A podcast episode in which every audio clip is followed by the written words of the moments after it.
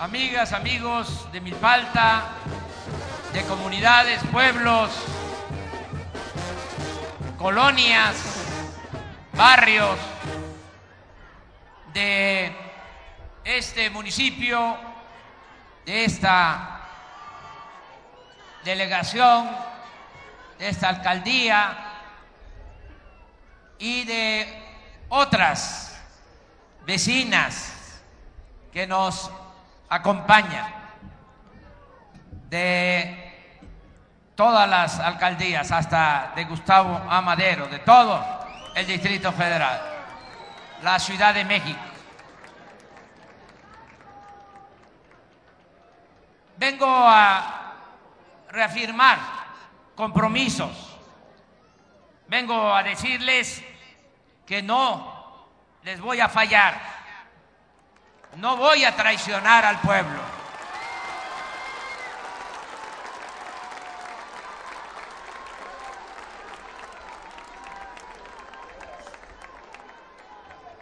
Ya comenzó la cuarta transformación de la vida pública del país y se empiezan a ver los resultados. Yo he hecho el compromiso que para el primero de diciembre de este año ya van a estar sembradas, establecidas las bases para la transformación de México. Hemos avanzado porque nos ha dado resultado la fórmula, sencilla pero trascendente, profunda, que estamos aplicando. Esa fórmula consiste, ustedes lo saben bien, porque durante muchos años lo estuvimos diciendo, la fórmula es acabar con la corrupción y acabar con la impunidad.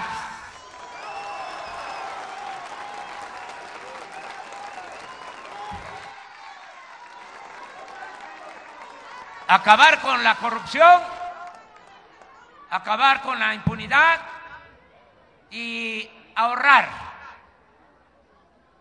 porque se iba mucho dinero por el caño de la corrupción. Todavía, porque empezamos arriba, limpiando el gobierno, como se limpian las escaleras, de arriba para abajo. Pero va a llegar a todos los niveles de gobierno. Se acaba la corrupción.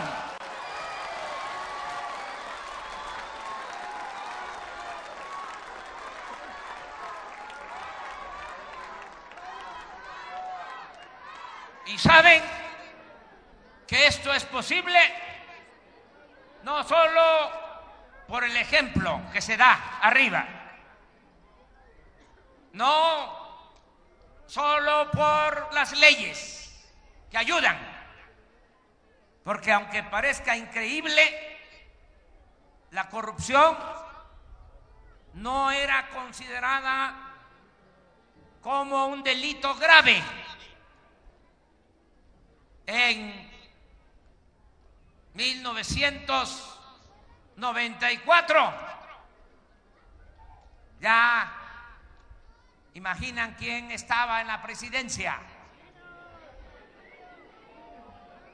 Se reformó el Código Penal para que no se considerara delito grave la corrupción. Y así estuvimos 25 años, hasta que el año pasado se reformó la constitución y ya es delito grave. El que roba no tiene derecho a fianza, va a la cárcel.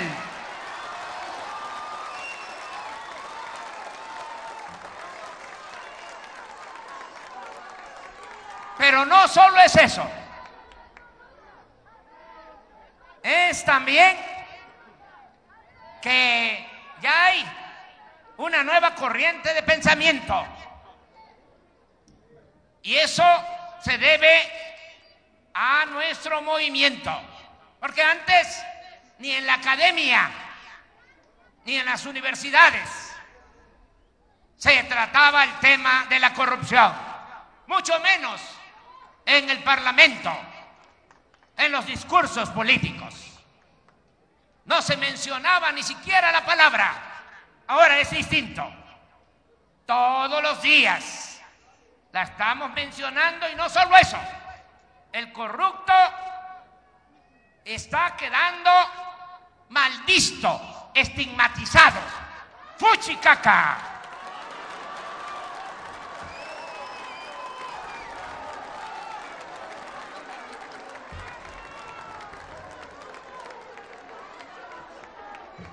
Esa es la transformación. Por eso estamos avanzando, porque nos rinde el presupuesto. Se hace mucho más con menos. Y el otro complemento que ayuda mucho es acabar con los privilegios de los altos funcionarios públicos que se daban la gran vida, se rayaban. Sueldos hasta de 700 mil pesos mensuales. Eso ganaba el director del Infonavit. Ya eso se terminó también por una reforma a la Constitución. Nadie puede ganar más que lo que recibe el presidente de la República y yo me bajé el sueldo a menos de la mitad de lo que ganaba Peña Nieto sin compensaciones.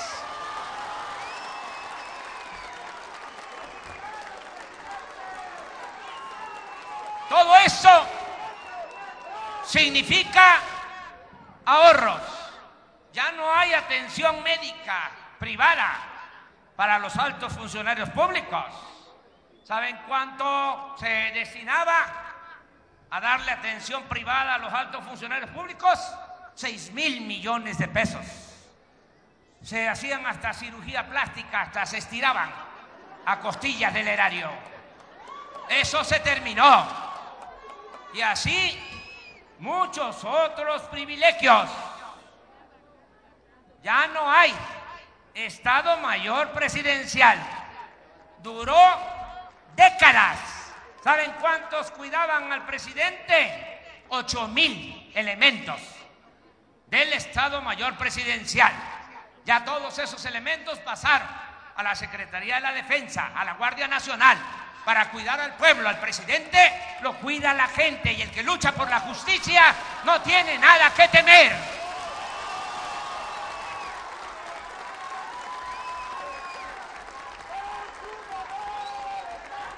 ¿Dónde están los guardaespaldas?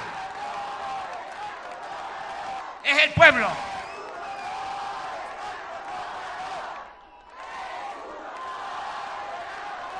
Muchos otros lujos se están eliminando.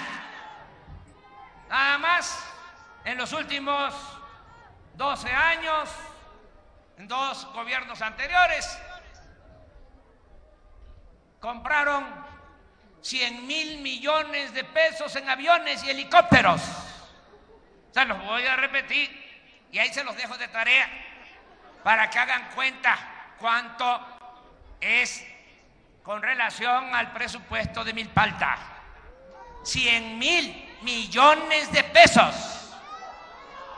Y aviones de gran lujo, no solo el avión presidencial, también el sexenio pasado, seis aviones jets, cada uno mil millones de pesos, seis helicópteros para trasladar a los funcionarios que iban de cualquier sitio, cualquier lugar de la ciudad a los campos de golf en los helicópteros. Ya eso se terminó. Está prohibido usar aviones y helicópteros privados. Tenemos que seguir recorriendo el país como lo venimos haciendo desde hace muchos años, a ras de tierra. Además, si llegamos a Milpalta aquí en un helicóptero, ¿cuándo nos vamos a dar cuenta de cómo están las calles y cómo está el tráfico y cómo están los problemas.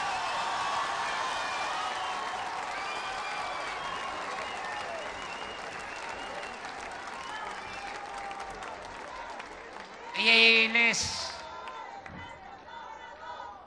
informo, porque esto le da salpullido a los conservadores, vamos a rifar el avión presidencial.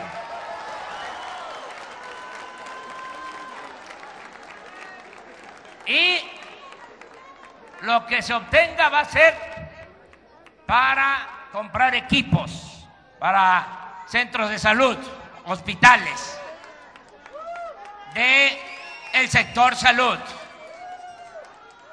Por eso estamos optimistas, estamos contentos, no estamos angustiados. Sabemos que vamos a lograr nuestro propósito entre todos de transformar a nuestro querido México. Y quiero también comentarles que esta transformación tiene como protagonistas principales a los pueblos indígenas.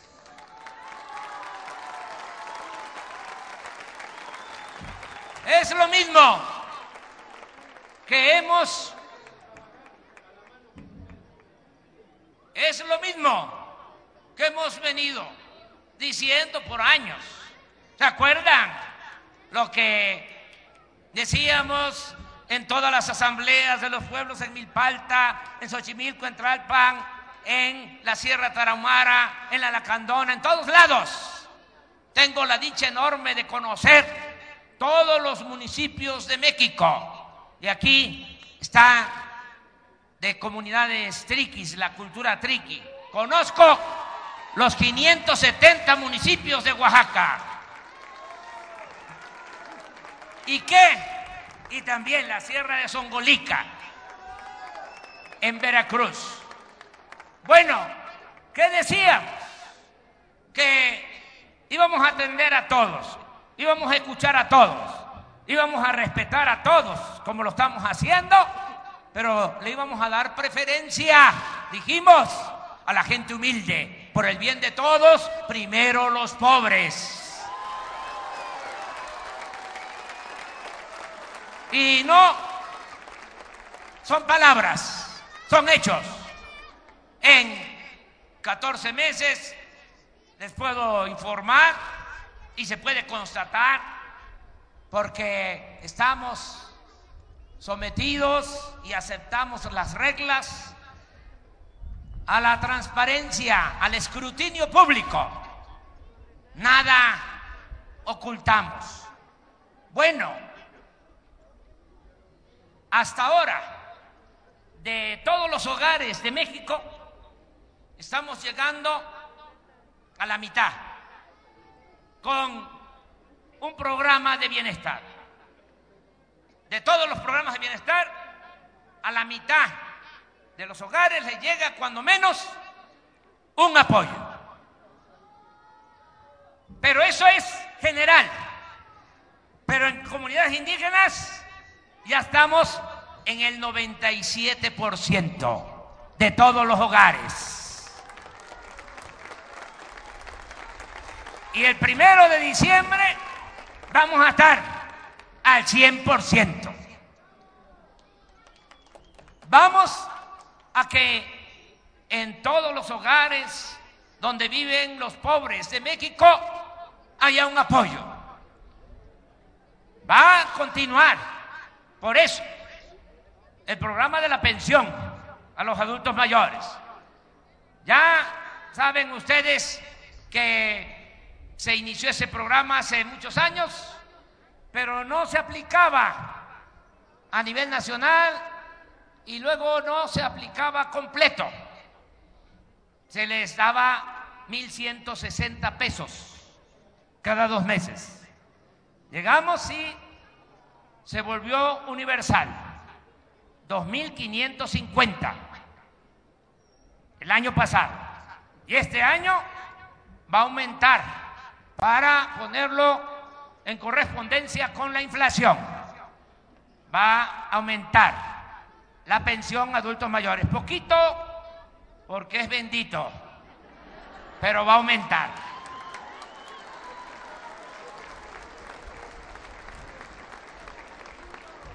¿Saben cuántos adultos mayores tienen esta pensión? 8 millones en el país. ¿Saben cuánto es la inversión? No gasto, porque cuánta justicia implica dar una recompensa a los que trabajaron toda su vida y merecen vivir con un poco de holgura en el último tramo de su existencia. Estamos invirtiendo 125 mil millones de pesos solo en ese programa. Lo mismo,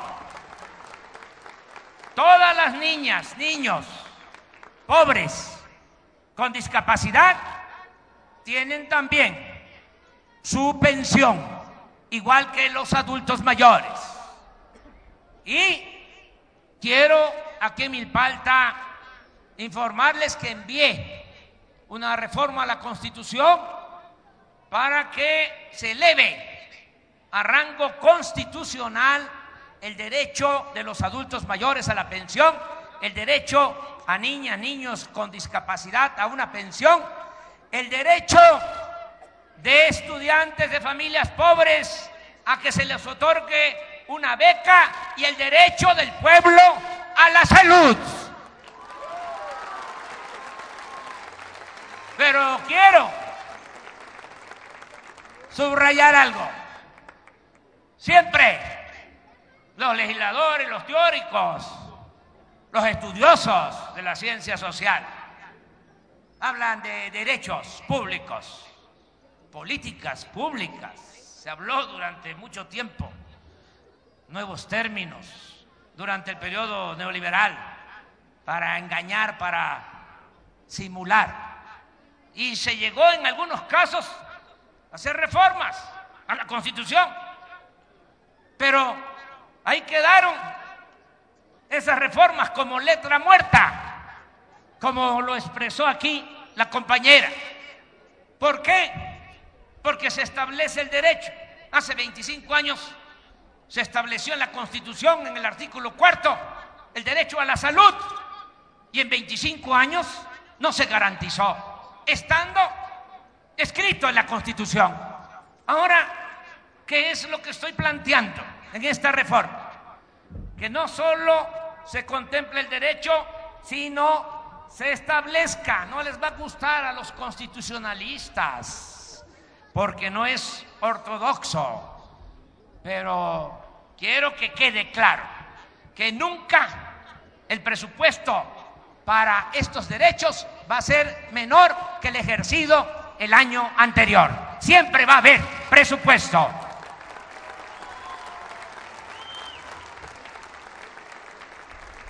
Vamos a continuar apoyando con las becas en preescolar, primaria, secundaria. Ahí no falta,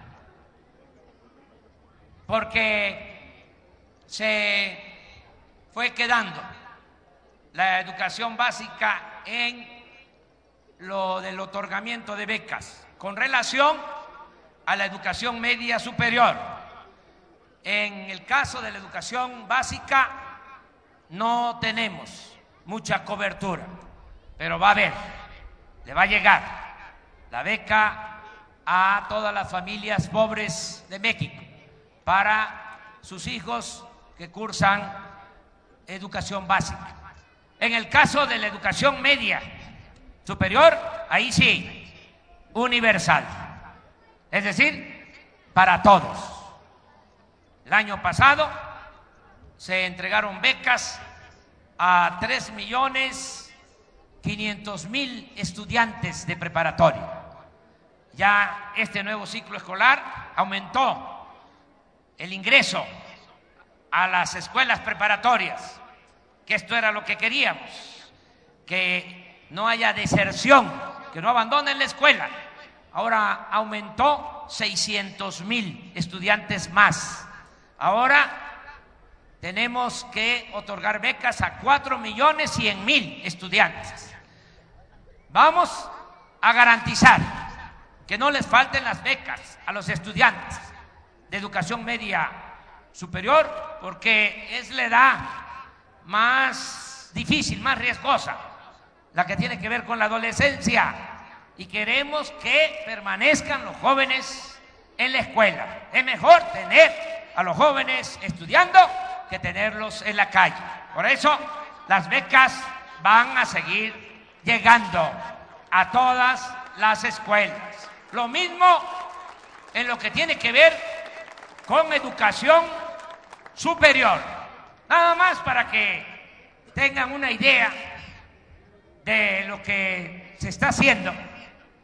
El año pasado se entregaron 300 mil becas a estudiantes de nivel superior, los que estudian en universidad, de familias pobres, 300 mil. Pues son los alumnos que tiene la UNAM. Y nosotros entregamos estas becas al mismo número de alumnos, 300 mil, en un año. Y vamos a seguir apoyando. Y vamos a seguir creando universidades para que en todos los pueblos se tenga posibilidad de estudiar una carrera. Ese es un compromiso que en Milpalta ya se está trabajando en una universidad para el campo. Pero ahora hablaba yo con Adelfo Regino y miren, no hay una universidad que enseñe las lenguas originarias. Y vamos a ponernos de acuerdo con Adelfo eh, la lengua que más se habla en el país es el náhuatl. Y después el maya. Hago el compromiso. Ya ven que en los pueblos, como yo conozco bien, hay celos y hay sentimientos, ¿no?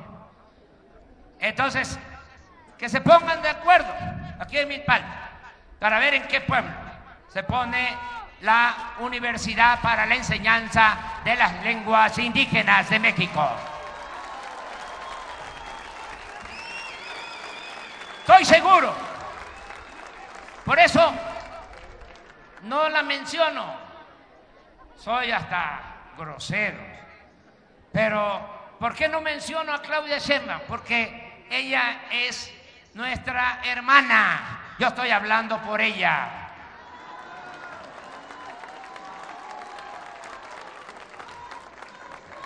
Estamos trabajando de manera coordinada.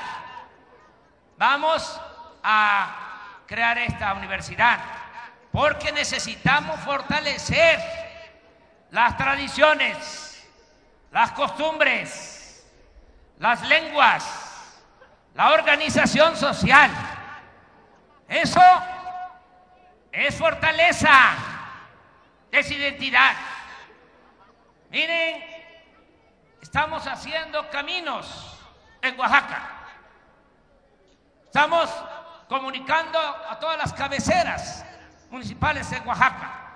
Tenemos 108 frentes, pero no los estamos haciendo con empresas contratistas que hacen mal las obras, que nada más ponen una carpetita de asfalto y con el agua vuelven a hacer los caminos de terracería. No, lo estamos haciendo con la gente, de concreto. Y se hacen bien los caminos, se da trabajo a la comunidad y el beneficio queda en la misma región. Bueno, ¿por qué podemos hacer esto en Oaxaca? Y no lo podemos hacer, desgraciadamente, en otras partes. Porque en Oaxaca han conservado su organización comunitaria. Allá en Oaxaca, la mayoría de las autoridades no cobran.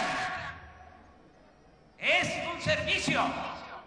Puede estar un oaxaqueño de una comunidad en Nueva York, en Los Ángeles, en Nesa, y le toca dar servicio y tiene que ir a dar su servicio.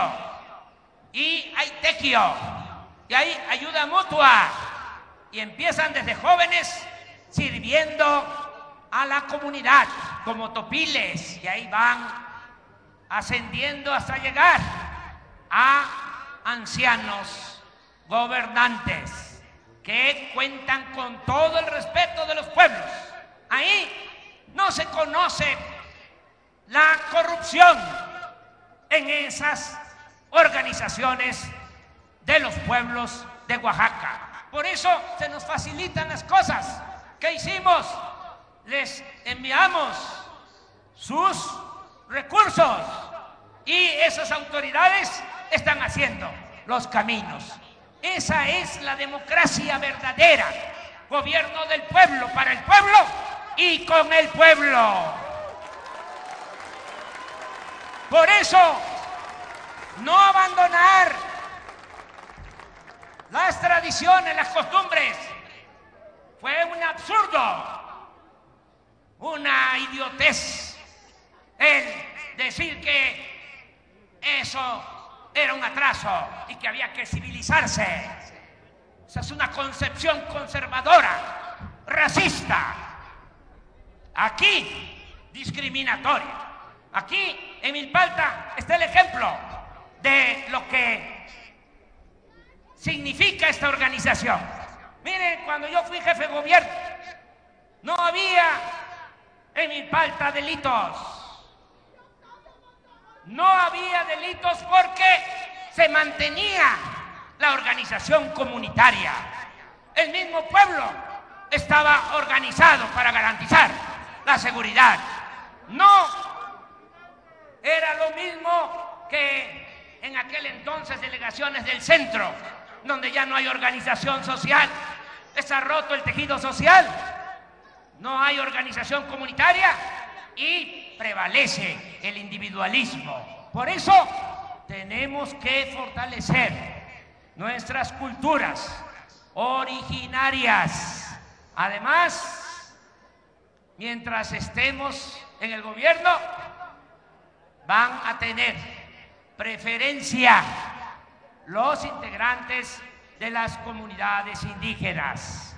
Esto ya está definido. Voy a gobernar para todos, pero de manera especial para los pueblos indígenas de México.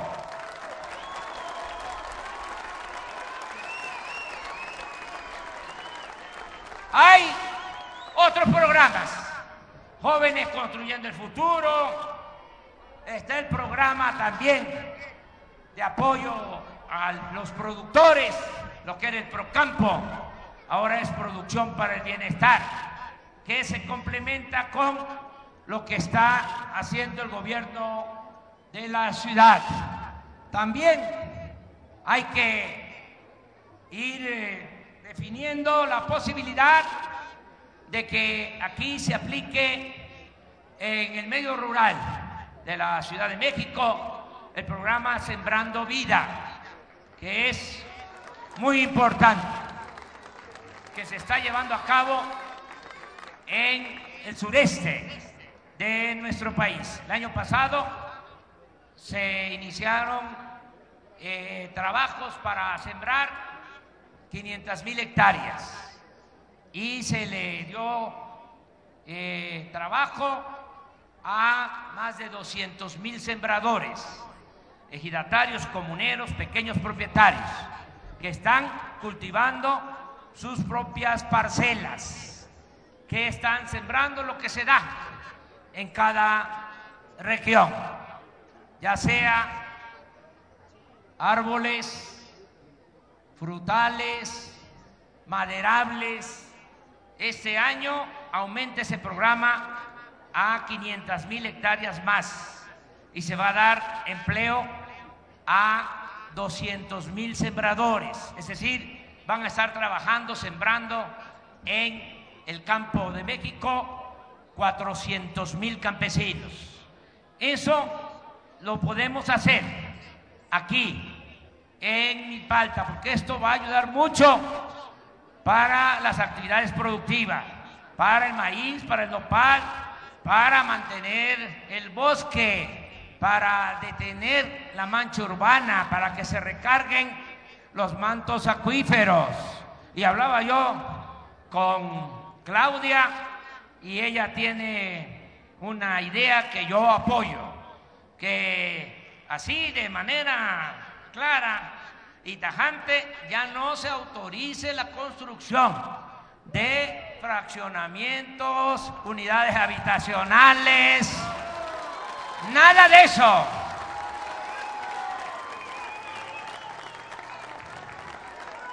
Sembrar árboles, porque ya lo sabemos, pero no hay que dejarse vencer por el avance de la mancha urbana. Ya sabemos, más de la mitad del territorio de la Ciudad de México es rural. Y gracias a ese territorio rural es que puede tener sustentabilidad la Ciudad de México. Agua y oxígeno. Por eso, por el bien de la Ciudad de México, hay que proteger las áreas naturales de Milpalta, de Tlalpan, de Tláhuac, de Xochimilco, de todas estas delegaciones de la Ciudad de México. También les comento dos cosas más. Ando un poco mal de la garganta y me propuse no hablar mucho, pero ya me piqué. Ya voy a terminar. Nada más, dos cosas. Una, vamos a llevar a cabo conjuntamente aquí en la Ciudad de México, pero vamos a comenzar en las delegaciones rurales de la ciudad con el programa La escuela es nuestra. Ese programa eh, consiste en que se entrega de manera directa el presupuesto a la sociedad de padres y madres de familia. Se reúnen los padres de familia, hacen su comité y ese comité recibe cada año, cada ciclo escolar, su presupuesto para el mantenimiento de la escuela. Ellos deciden en qué utilizan ese dinero en la asamblea.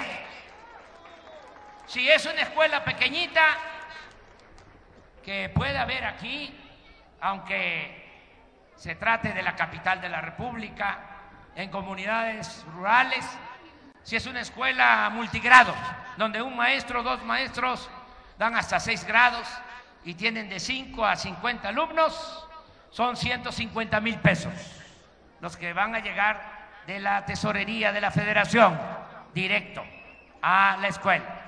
Si la escuela tiene de 50 a 150 alumnos, 200 mil pesos. Si tienen las escuelas más de 150 alumnos, 500 mil pesos. Esto a todas las escuelas, preescolar, primaria y secundaria. Y vamos a empezar, vamos a comenzar en el medio rural. Y lo único que estamos pidiendo es que la integración de los comités de padres de familia se cuide que el tesorero sea mujer, porque las mujeres son más honradas que los hombres. Y al que no le guste, que se vaya a volar en el avión presidencial.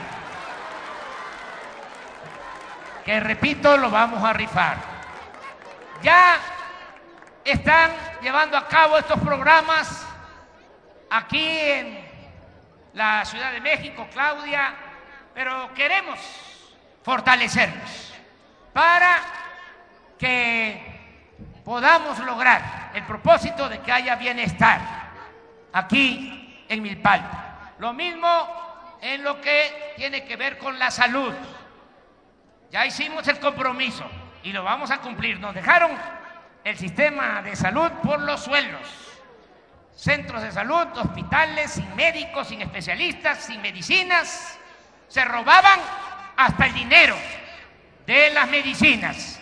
Y no solo los políticos corruptos, también le entraron algunos médicos. Una vergüenza que una profesión humanista se haya prestado a corromper el sistema de salud de nuestro país. Afortunadamente, la mayoría de los médicos tiene una concepción distinta, es gente honesta y sobre todo las 300.000 enfermeras que hay en el sistema de salud pública del país. Y vamos a levantar el sistema de salud. No van a faltar los médicos, no van a faltar los especialistas, no van a faltar las medicinas. Vengo diciendo cómo es que llega la Coca-Cola hasta la comunidad más apartada y no vamos a poder nosotros distribuir las medicinas. Me canso ganso, se va a lograr ese propósito.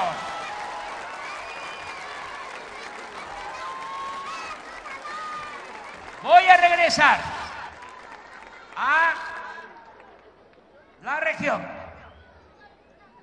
Tengo compromiso con Xochimilco y con Tláhuac y con Tlalpan y con otros pueblos de la ciudad. Ustedes saben cuánto me han apoyado. Eh, la gente de la capital, la gente de la Ciudad de México, me ha apoyado igual o más que lo que me apoyaron mis paisanos. Por eso, así como quiero a mi tierra, a mi agua, quiero a la capital de mi república. Y más ahora, república justa, democrática, generosa. Muchas gracias, amigas y amigos. Amor con amor se paga.